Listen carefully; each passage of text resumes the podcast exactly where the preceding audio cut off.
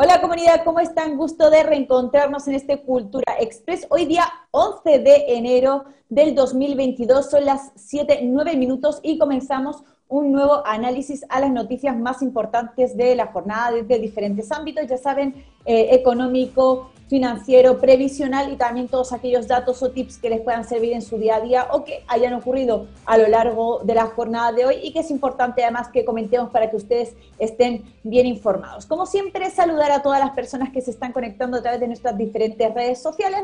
Ya saben que cuentan con una amplia variedad de eh, plataformas donde ustedes se pueden conectar para ver este Cultura Express o también el resto de contenidos de nuestra parrilla de FF Live. Ahí tienen, recuerdo, los dos canales de YouTube también tienen Facebook, también tienen Instagram y además también, si ya por si fuera poco todo lo que tenemos, también hemos activado Spotify y Anchor para que ustedes también puedan escucharnos, no solamente vernos, y también podamos acompañarlos en sus labores a lo mejor del día a día ahí con los audífonos. Dicho esto, como siempre, voy a lanzarles la pregunta del día de hoy para conocer su opinión con respecto a uno de los temas que veremos en un ratito más en la pauta. Y la pregunta, o de vez se me ha ido la pauta por aquí, ahora sí, y la pregunta es la siguiente. ¿Crees que se debería nacionalizar la minería del cobre, el litio y el oro chileno? A, sí, B, no. Y la pregunta ya saben, sale por los dos canales de YouTube, también por Twitter y también por Facebook para que ustedes vayan contestando y dándole a la opción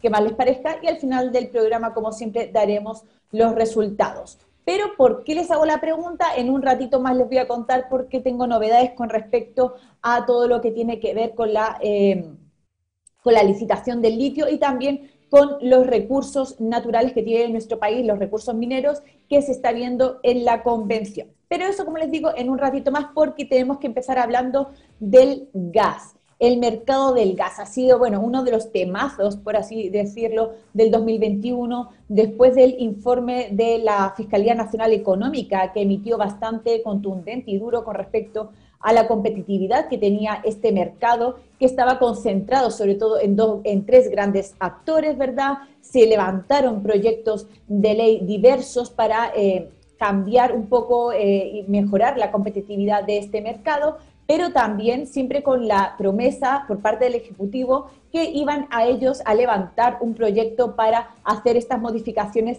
del mercado del gas, tanto licuado como también del gas natural. Y finalmente, y ya pasando el 2021 y ya llegando a este 2022, llegó este proyecto eh, presentado por parte del Ejecutivo, del Gobierno. ¿Qué dice? Porque bueno, esto lo tenemos que analizar un poco eh, para saber en qué consiste exactamente y también después compararlo con los otros proyectos de ley que están hoy en la Cámara de Diputados eh, y que por lo menos se espera que modifique y mejore la competitividad directamente por el hecho de que se tienen que bajar los precios de los cilindros de gas.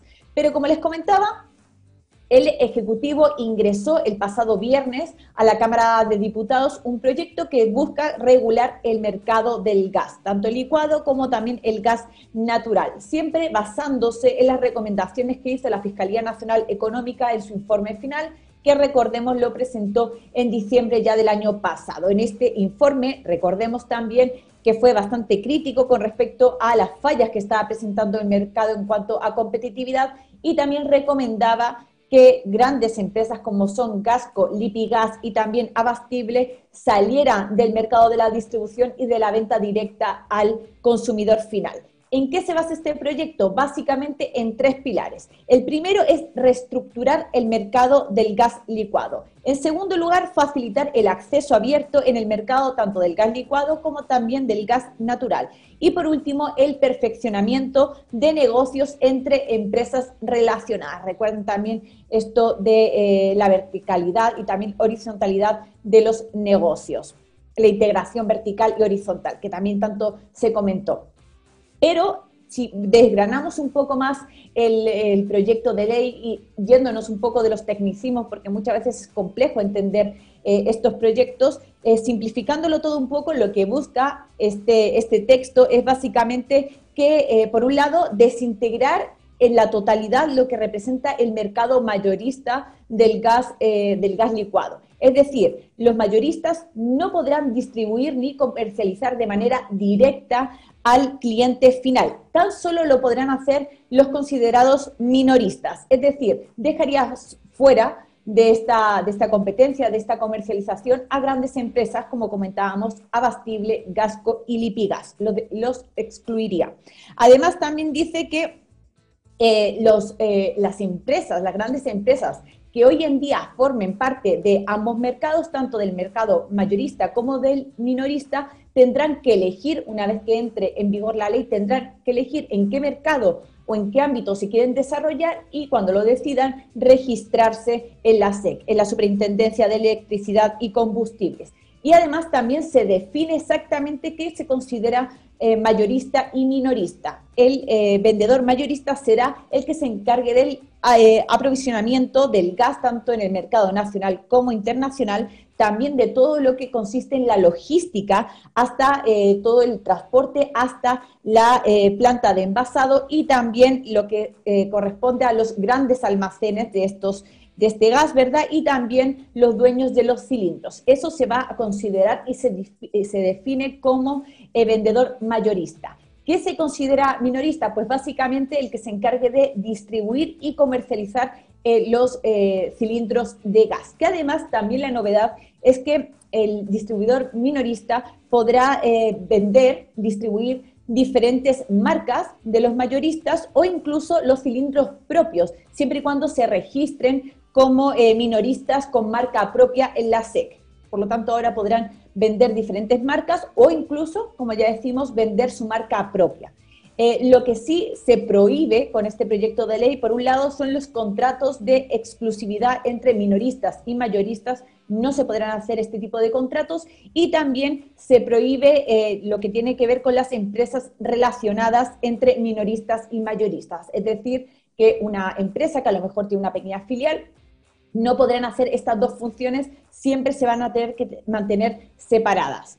Eh, además, por otro lado, eso con respecto al mercado del gas licuado, con respecto al mercado del gas natural, también hizo eh, varias indicaciones este proyecto que tiene que ver sobre todo con garantizar el acceso abierto a las redes y también eh, se indica cómo hacer las diferentes solicitudes y también cómo se otorga estas concesiones para acceder a las redes de gas eh, licuado. Además, también incluyeron cierta, una cierta modificación para eh, evitar lo ocurrido y también para que cambie lo ocurrido entre Metrogas y Agesa, que era la empresa relacionada y que por lo visto, según se indicó en el informe de la Fiscalía Nacional Económica, Económica habían inflado, parece bastante, los valores en el último año.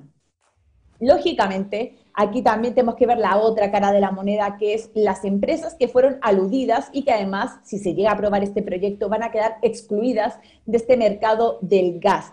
Y bueno, eh, salió a hablar sobre todo, por ejemplo, una de ellas, Lipigas, y dijo que eh, están dispuestos sobre todo a dialogar y a participar en, eh, participar en este diálogo parlamentario cuando vaya pasando los diferentes trámites legislativos este proyecto de ley, también dijo que eh, sacar a actores del mercado no aumenta la competencia, sino que la disminuye y que ellos proponen para estabilizar un poco, mejor dicho, reducir los valores del gas, que se cree un fondo de estabilización del precio del gas, algo así como lo que hoy opera y que funciona con el mercado del combustible, que es el llamado MEPCO.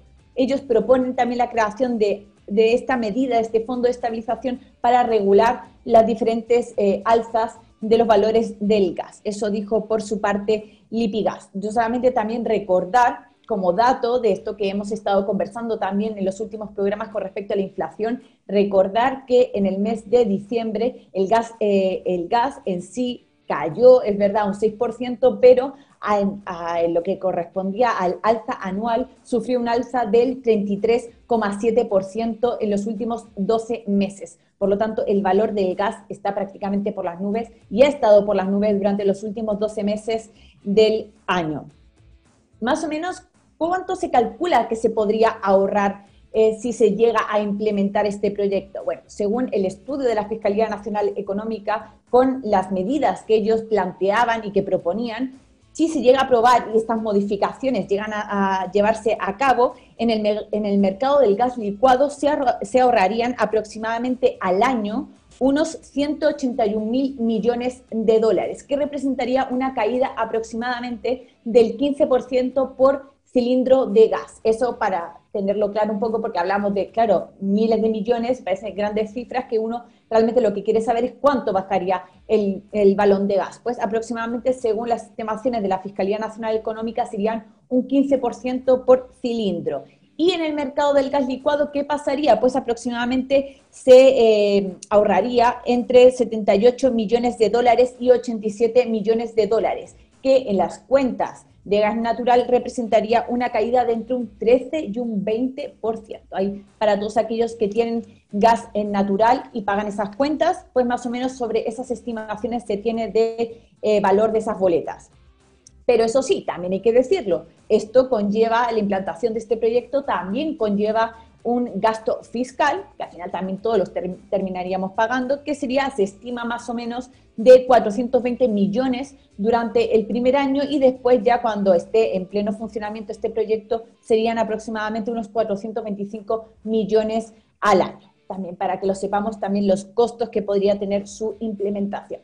Pero más allá del proyecto que ha presentado el Ejecutivo, que como decimos también se ha demorado, ha tardado, eh, pero bueno, llegó finalmente. También ya hemos comentado en otras ocasiones en este Cultura Express otros proyectos que se estaban levantando, que se ingresaron en la Cámara de Diputados y que además han continuado su tramitación, han pasado diferentes trámites y han avanzado, de hecho, y que precisamente vienen a esto, a modificar el mercado del gas, aumentar su competitividad y también eh, permitir el ingreso de nuevos actores.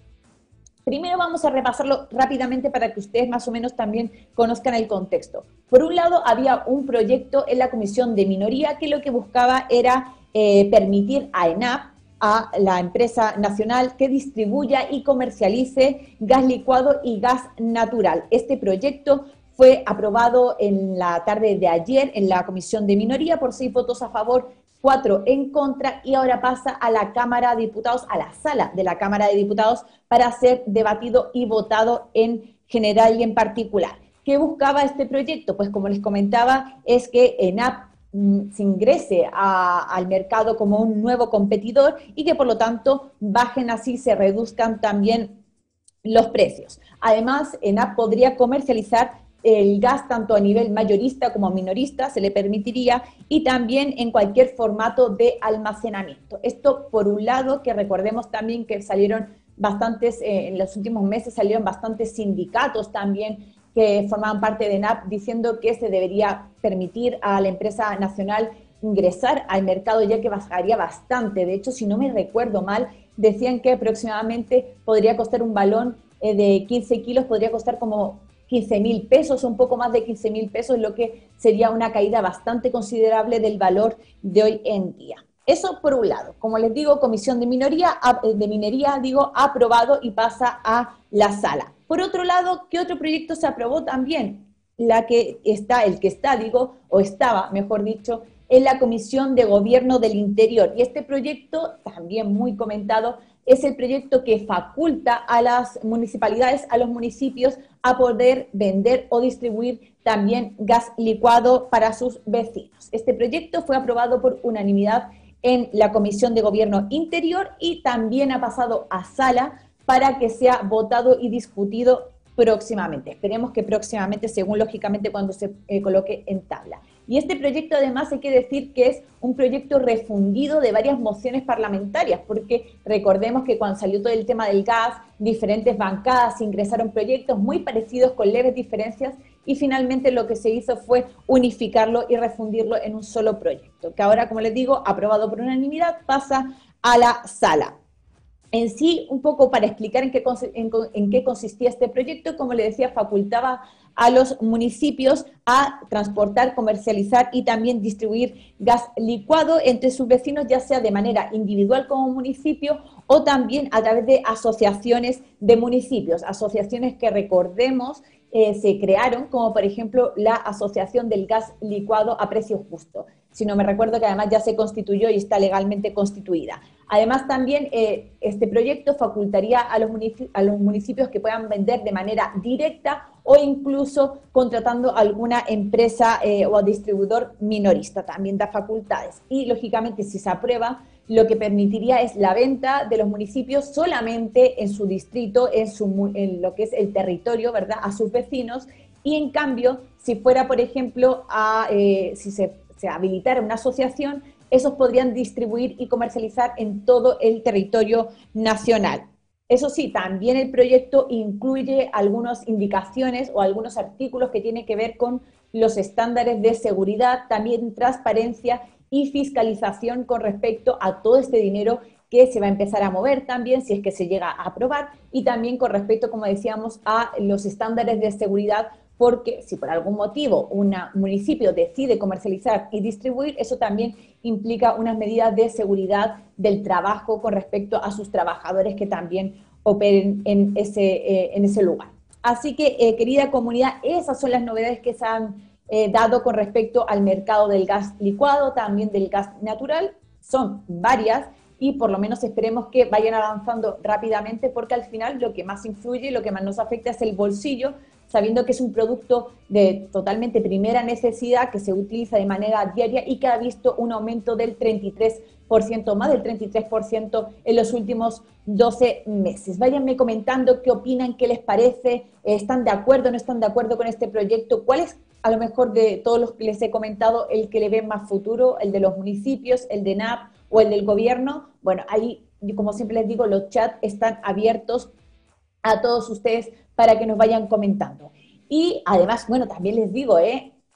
compartan este live para que llegue a muchas más personas. No cuesta nada, es solamente unos minutos de su tiempo ahí compartir en Facebook y con eso están viralizando el contenido. En YouTube también pueden compartir a lo mejor el link o simplemente dándonos un like, un dedito para arriba, también nos están ayudando a viralizar y que lleguemos a muchas más personas y que además ellos también estén bien informados.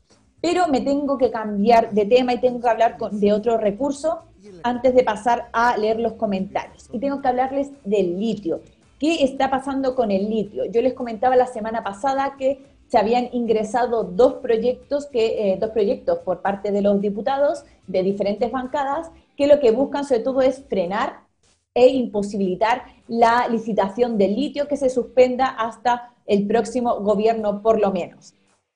Estos, eh, recordemos, además para rebobinar, recordemos que uno de los proyectos fue ingresado por eh, la bancada de la democracia cristiana y otro por la bancada del Partido Comunista. ¿Qué decían estos proyectos? Bueno, pues el de la democracia cristiana buscaba sobre todo modificar el código de minería y lo que básicamente lo que plantea este proyecto es limitar la posibilidad de celebrar cualquier tipo de adjudicación o contrato especial de operación en los últimos 90 días de un gobierno. Independientemente del gobierno que sea, este proyecto lo que busca es modificar el código de minería y que no se puedan llevar a cabo este tipo de adjudicaciones ni tampoco contratos, cerrar contratos de operación siempre que queden 90 días antes del final de un gobierno. Eso por un lado.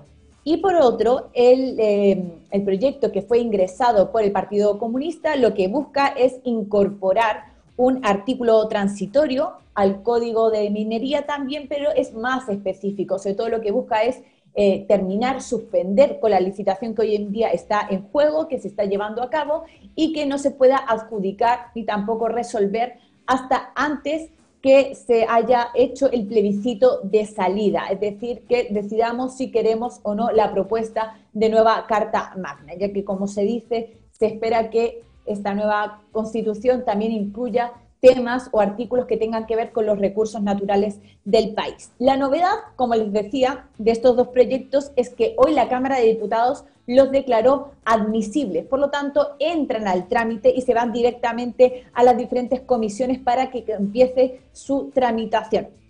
Por un lado, el proyecto de la democracia cristiana fue aprobado por 48 votos a favor, 31 en contra y 3 abstenciones, mientras que el del Partido Comunista fue aprobado por 50 votos a favor, 32 eh, en contra y 3 abstenciones. Por lo tanto, entran en trámite y se espera, por lo tanto, que se agilice el trámite. Eso sí, también hay que ser claros, ¿cuándo se va a dar a conocer según el calendario este resultado de esta licitación del litio? Pues supuestamente estaba prevista y está prevista el 14 de enero, es decir, este viernes se tiene que dar a conocer el resultado de la licitación, cómo se va a adjudicar esas 400.000 toneladas de litio dividida en cinco cuotas de 80.000 toneladas. ¿Quiénes serán, entre comillas, para así decirlo, los vencedores de esta licitación?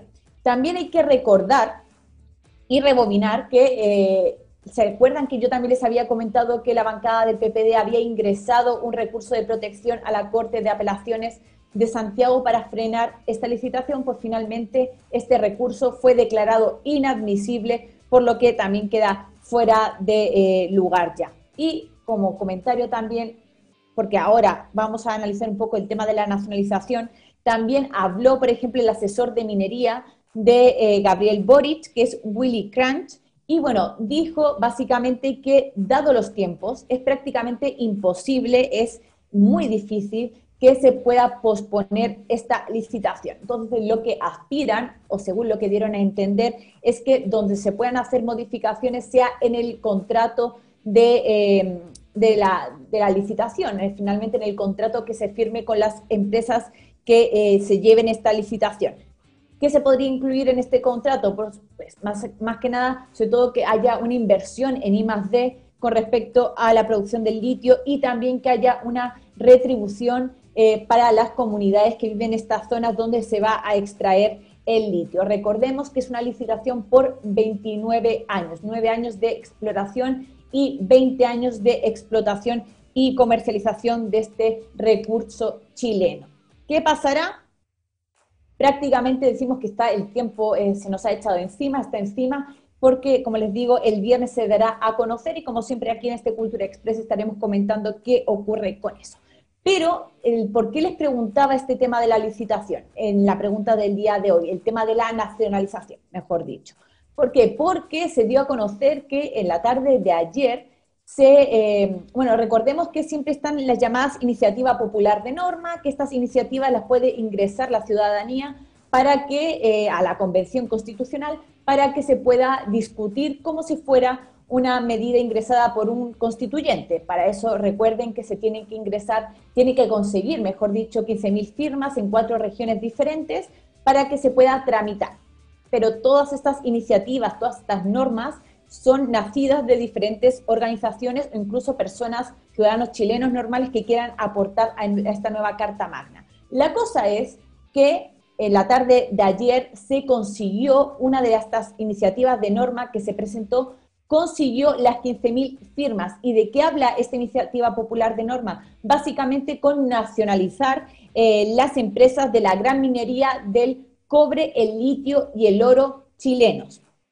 Esto, por lo tanto, se va a ver, al conseguir las 15.000 firmas, se verá en la Comisión de Medio Ambiente de la Convención Constitucional. ¿Quién ingresó esta eh, iniciativa popular de norma? Bueno, fue ingresado por el Comité de Defensa y Recuperación del Cobre, que es una organización, por así decirlo, que está formado por varias ONGs, sindicatos, entre ellos, por ejemplo, el Sindicato de Trabajadores del Cobre y también la ONG Recuperemos el Cobre para Chile. Esos son los que, esas son las organizaciones que ingresaron esta iniciativa popular de norma. Pero ¿qué dice, más allá del título, que es nacionalizar las empresas del cobre litio y el oro chileno. Bueno, dice que, y la justificación es que Chile tiene muchas necesidades sociales que siempre quedan, eh, no pueden ser satisfechas, mejor dicho, porque el pretexto es que no, no, existen recursos. Dice que si se nacionalizan estas empresas, la minería del cobre, litio y el oro generan recursos suficientes para poder cubrir estas necesidades sociales que requiere el país. Además, como dato también dice en el texto, que todos ustedes lo pueden ver a través de eh, Chile Convención y las diferentes, además, iniciativas de norma, dice que Chile en 1989 producía alrededor de 1,6 millones de toneladas de cobre, que el 90% era producción por parte del Estado y esto significaba un 25% y aportaba, mejor dicho, un 25% al presupuesto nacional. Mientras tanto, en, el 2020 dicen que Chile está produciendo 5,73 millones de toneladas, pero el 70% de estas extracciones está en manos de mineras extranjeras, por lo que solamente esta minería aporta al presupuesto nacional un 5,9%. Esas son las justificaciones. Como siempre les decimos, vayan ustedes opinando con respecto a, más allá de la pregunta, ¿están a favor, en contra de una nacionalización o posible nacionalización? ¿Cuáles creen que es la mejor salida para las minerías? A lo mejor un royalty, no nacionalizarlas, pero que haya un royalty minero. que, ¿cuáles son las ideas que ustedes propondrían? Bueno, como siempre, ahí los chats están abiertos a todos ustedes y yo voy a leer unos comentarios ahora. Pero antes, como siempre, querida señora directora, por favor, déle al play porque vamos a ver el spot de FF Live. Bienvenidos al canal digital de todos los chilenos. FF Live, un espacio de conocimiento, opinión y debate constructivo. Somos un canal en donde la comunidad interactúa en vivo y en directo y que te cuenta lo que los medios tradicionales no te quieren contar. Porque somos una plataforma renacida de las cenizas, estamos abiertos a los libres pensadores y las nuevas ideas. Y lo mejor de todo es que el contenido llega directo a tu pantalla, como y cuando tú quieras. Cultura, educación, contingencia y entretención. Todo en un solo lugar. Esto es FIF Live. Ahí quedó, querida comunidad, ese maravilloso spot que hicimos, no es porque lo hiciéramos nosotros, pero es que quedó muy lindo. Y eh, sobre todo para que ustedes conozcan y entiendan qué es FF Live, qué es este canal digital que estamos intentando impulsar de manera totalmente independiente. Además, también les tengo que comentar una cosita. También nos pueden, ustedes que nos están viendo a lo mejor a través de Facebook, nos pueden colaborar dándonos estrellitas ahí, tienen un costo muy, muy, muy mínimo, pero con todo eso nos ayudan a nosotros a seguir creciendo como medio independiente y que podamos seguir haciendo además estos programas como el Cultura Express y el resto de contenido que está en nuestra parrilla. Así que si gustan y lo desean, pueden ahí mandarnos las estrellitas a través de Facebook también y voy a leer algunos comentarios que han llegado a través de las diferentes redes sociales. También le pido a mi querida señora directora si se puede mutear porque la estoy escuchando. Muchas gracias. Voy a leer ahí algunos comentarios que han llegado a través de las redes sociales. Por aquí dice Javier Ortiz. Eh, si no se elimina la, eh, la, corrupción en el Estado, no sirve de nada nacionalizar esos mercados y o commodities. Probablemente sea la peor situación, nos comenta por aquí. También dice Javier, dice, hola Yasmina, saludos a ti y a toda la comunidad. También Pato Araya, hola Yacita FIF y comunidad, feliz de verles. También feliz de que eh, puedas estar compartiendo hoy con nosotros, querido Pato. Diego también nos saluda, dice buenas tardes comunidad. José Cornejo dice saludos a FIF. Ana María Vázquez dice buenas tardes a toda la comunidad. También Olga Esther Sangüeza, buenas tardes y bendiciones. También Isabel Carrasco nos saluda. Hola comunidad FIF. Daniel El CB dice, ¿qué tanto afectará el informe lapidario del salmón a la economía? ¿Alguna información he recibido con respecto a lo que está pasando con el salmón? Y si les parece, voy a recabar la información y se lo puedo comentar además en los próximos eh, Culturas Express, porque además también se vienen novedades. Hoy se aprobó el código también de aguas en la Cámara de Diputados, tiene que pasar ahora al Senado, pero prácticamente está listo después de creo que más de 11 años hay dormido. Así que también va a ser un importante cambio en Chile. Eh, por aquí dice Yomarex 2.0, dice, buenas tardes, última fila, saludos, mi querido Yomarex. También nos saluda desde Instagram. Por aquí nos saluda Otil Isabel Carrasco. Hola Yasmín, también Luis Muñoz. A ver qué se me perdí aquí el comentario. Mi querido Luz, Luis Muñoz, muchas gracias porque ahí nos mandó y nos compartió eh, las estrellas que antes les comentaba y gracias también por ayudarnos a seguir con este Cultura Express y con FF Live. También por aquí dice Claudio Contreras, 100% ahora. Lamentablemente, Claudio, me imagino te refieres al, al retiro de los fondos previsionales, todavía no ha pasado nada con respecto a eso. También Aló Aló dice, buenas tardes comunidad, hoy mis vecinos de BTR toda la mañana sin internet por un aparente robo de cables. ¿Habrá garantía constitucional de servicios básicos? Tendremos que verlo, por lo menos, si no que haya esta garantía constitucional, por lo menos en la nueva Carta Magna también podría ser, ¿verdad? Como decían, también tener eh, el acceso a Internet, todo el mundo también se ha propuesto. Alfredo López dice, el gas natural es un monopolio. También Carlos Carrasco dice, buenas tardes, Yasmina y comunidad. Por aquí dice Pato Araya, salieron pillados por la colusión. Está claro que deberían entrar otros actores en la venta del gas. De seguro que a los trabajadores les pagan sueldos bajos mientras los gerentes se, eh, se forran malamente. También Víctor Hugo Ramírez dice la distribución y venta de gas por parte de los municipios solo se prestará para que la corrupción siga avanzando. Como todo negocio manejado por el Estado, no se engañen, los beneficiados serán pocos. También por aquí dice Diego, dice, creo que sería mejor que el ENAP compre el gas y se lo venda a todos dando un precio de referencia como transparencia para el ciudadano, eh, para que el ciudadano vea cuánto le cobran realmente y así escoger el vendedor. También por aquí dice Yomarex 2.0, ENAP debería tener mayor participación en la producción del gas. También Nanita PM, hoy mi querida Nanita, hace mucho tiempo que no te veía por aquí y muy feliz también de compartir contigo nuevamente. Dice, buenas tardes, última fila, comunidad. Eh, Bárbara ML dice, buenas tardes comunidad, abrazotes para Jazz y el genial equipo FIF. Como siempre, Bárbara, un placer que puedas conectarte desde California. Diego dice, pregunta ya, ¿saldrá de vacaciones? Se merece un descanso antes de marzo. Eh, querido Diego, gracias por la preocupación. Yo igual cansada porque ha sido un año súper intenso, muy intenso, pero feliz de acompañarles y sí, voy a salir de vacaciones, pero después ya les contaré en un tiempito más cuando me tomo esas, eh, creo que merecidas vacaciones y también del equipo FFLI. Pero como siempre, muchas gracias por la preocupación.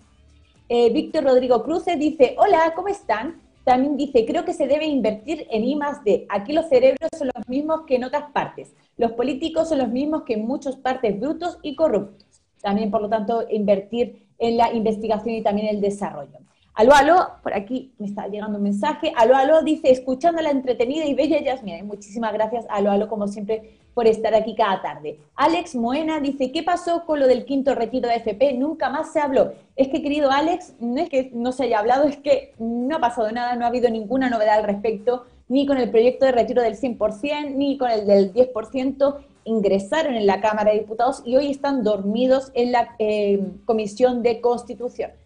Dadas las fechas, prácticamente podríamos decir que no va a ser tramitado en este gobierno y tendremos que esperar al siguiente gobierno y también eh, Cámara de Diputados y Senado para que se tramite. Dice también por aquí Víctor Rodrigo, hace días que no me podía conectar eh, en directo. Saludos a, a, la comunidad. Querido Víctor, no pasa nada, igual felices de que puedas estar con nosotros y como siempre les decimos, tanto a Víctor como al resto de miembros de la comunidad, si no pueden ver el programa en directo, no pasa nada porque nosotros también después hacemos una repetición por la nochecita, por si gustan conectarse, o si no, también pueden ver los, eh, programas en diferido que están tanto en nuestro canal de YouTube como también en Facebook. Víctor eh, Chavarría dice, consulta, ¿por qué no puede Chile trabajar estos recursos minerales? Pregunta también, o sea, no sé si es exactamente si hay un impedimento, pero por lo menos hemos visto en la licitación del litio y es uno de los... Em, argumentos que se esgrimió, sobre todo para pararla, es que se estaban pidiendo también altos recursos y altas boletas de garantía para ingresar en la, en la licitación, en las ofertas. Por lo tanto, dice que se estaba beneficiando sobre todo a grandes empresas y conglomerados, sobre todo extranjeros. Esos argumentos que se dieron por parte de una de las mineras pequeñitas. Eh, Verónica Vázquez dice, los minerales son de los chilenos, el nuevo gobierno debe administrar bien esos recursos. También dice Víctor, nacionalizar creo que no asegurarse que se paguen los impuestos sin extensiones, dice, debe estar a niveles similares. También agradecer a José Antonio Saldías, que también nos manda ahí estrellitas, nos colabora con este FFLA y con este Cultura Express para que también nosotros sigamos creciendo como medio de comunicación. También dice por aquí, Sergio Pérez prefiere un royalty minero antes que nacionalizar el cobre expropiando los yacimientos de las mineras. También por aquí dice eh, Pato Araya, el Estado ha hecho malos negocios con la minería solo por intereses mezquinos de los políticos. Ya habríamos logrado mejor desarrollo nacional si hubiésemos tenido gente seria en el Estado. También nos comenta eh, Diego por aquí, sí, a la nacionalización de los recursos estratégicos del país, que lo demás lo maneje el mercado justo, eh, justo equilibrio, también dice. Sergio Pérez dice nacionalizar el cobre, igual que Allende, pregunta. Producto visual, dice, se nacionaliza el cobre y el resto es más plata para el país. También Carlos Pozo dice, ¿cómo es posible que un gobierno en su momento de salida tenga amarrado una licitación de tan importante como el litio? Conociendo a Piñera no da puntada sin hilo. Estos últimos manotazos al patrimonio. También dice por aquí César Mora, hola comunidad, la respuesta a la pregunta sí, pero la administración chilena demostró que es turbia. También por aquí dice a ver, eh, Cristian, a ver, Cristian Vergara, difícil tema, pero la minería debería tener un royalty razonable por ser recursos no renovables y porque crean muchas externalidades negativas. También nos comenta Angélica Garrido, nos saluda, dice, hola comunidad, aquí San Bernardo reportándose. Y también Víctor Hugo Ramírez dice, en todo caso, vayan acostumbrándose al, término, al término expropiese. También Diego dice, eh, ve al sur jazz, es muy lindo y hay una muy buena gastronomía. Muchas gracias, Diego. De hecho, además, gracias por, como digo, la preocupación porque me tome vacaciones. Y sí, ya tengo planeadas mis, mis vacaciones y me voy a disfrutar de ese maravilloso sur que no conozco y que tengo muchas ganas de recorrer. Así que voy a estar recorriendo ahí esos paisajes maravillosos del sur eh, y la parte más austral de nuestro país, maravilloso país. Y eh, me tengo que ir despidiendo porque se me pasa el tema volando, se me han quedado eh, temas en la pauta pero me comprometo a que mañana los revisemos en el Cultura Express porque tenemos que hablar de endeudamiento y el nivel de endeudamiento de los hogares chilenos, que por cierto son buenas noticias, ya se los voy adelantando también. Pero como siempre, dejarles invitados porque tienen que seguir en la sintonía ahora a las 8 llega un nuevo capítulo del blog de Adjaner donde vamos a conversar sobre toda la situación de la economía internacional y cómo puede influir sobre todo, por ejemplo, políticas como el FED, puede influir en la economía nacional? Que ayer lo preguntaba un, miembro de la comunidad y lo proponía como tema. Bueno, pues eh, sus deseos son órdenes porque los chiquillos van a hablar sobre esa situación en el blog de Adjanet. Y eh, tengo aquí apuntado todas las cosas que les tengo que decir antes de despedirme. También, como siempre les comentaba al principio del programa, Pueden seguirnos ahora en Spotify, nos pueden escuchar. Si no nos pueden ver, no pasa nada porque yo les digo, tenemos activado Spotify y también Anchor para que nos escuchen todos los programas, el blog de Adjaner, el Cultura Express, también la Escuela de Pensiones. Todo eso lo pueden escuchar en esa plataforma. Y además les invito a que se suscriban en nuestro canal de YouTube, en nuestros dos canales de YouTube, y que lo hagan. Es muy rápido, simplemente es suscribirse y además la campanita para que les llegue todas las notificaciones. Me tengo que despedir. Saludo también y me despido también de Radio Isla FM 95.9 del Dial desde Pichilemu para toda la provincia de Cardenal Caro, todos los radioyentes. También hay Fidel, un gran beso también para ti, que siempre está atento. Y gracias por seguirnos en este Cultura Express. Así que, querida comunidad, ah, no, los resultados de la encuesta ya se me iba. Y eso que no me habían avisado, ¿eh? que conste. Em, por aquí los resultados de la encuesta. La pregunta era la siguiente. Eh, ¿Crees que se debería nacionalizar la minería del cobre y el litio y oro chileno? En Twitter, el 78,8% dijo que sí. En YouTube de FF Live es el 78% que dijo que sí. En YouTube de Felices y Forrados Live es el 77% que dijo que sí y en Facebook es el 87% que dijo que sí. Así que parece, parece que eh, la comunidad está bastante decidida con respecto a su opción de la nacionalización. Veremos qué pasará también los próximos meses y con el próximo gobierno. Ya saben que son políticas que también llevan su tiempo en implementarse y también los cambios que puedan ocurrir a futuro. Ahora sí que sí, comunidad, me despido, nos vemos mañana a las 7 en otro Cultura Express. Les mando muchos besos.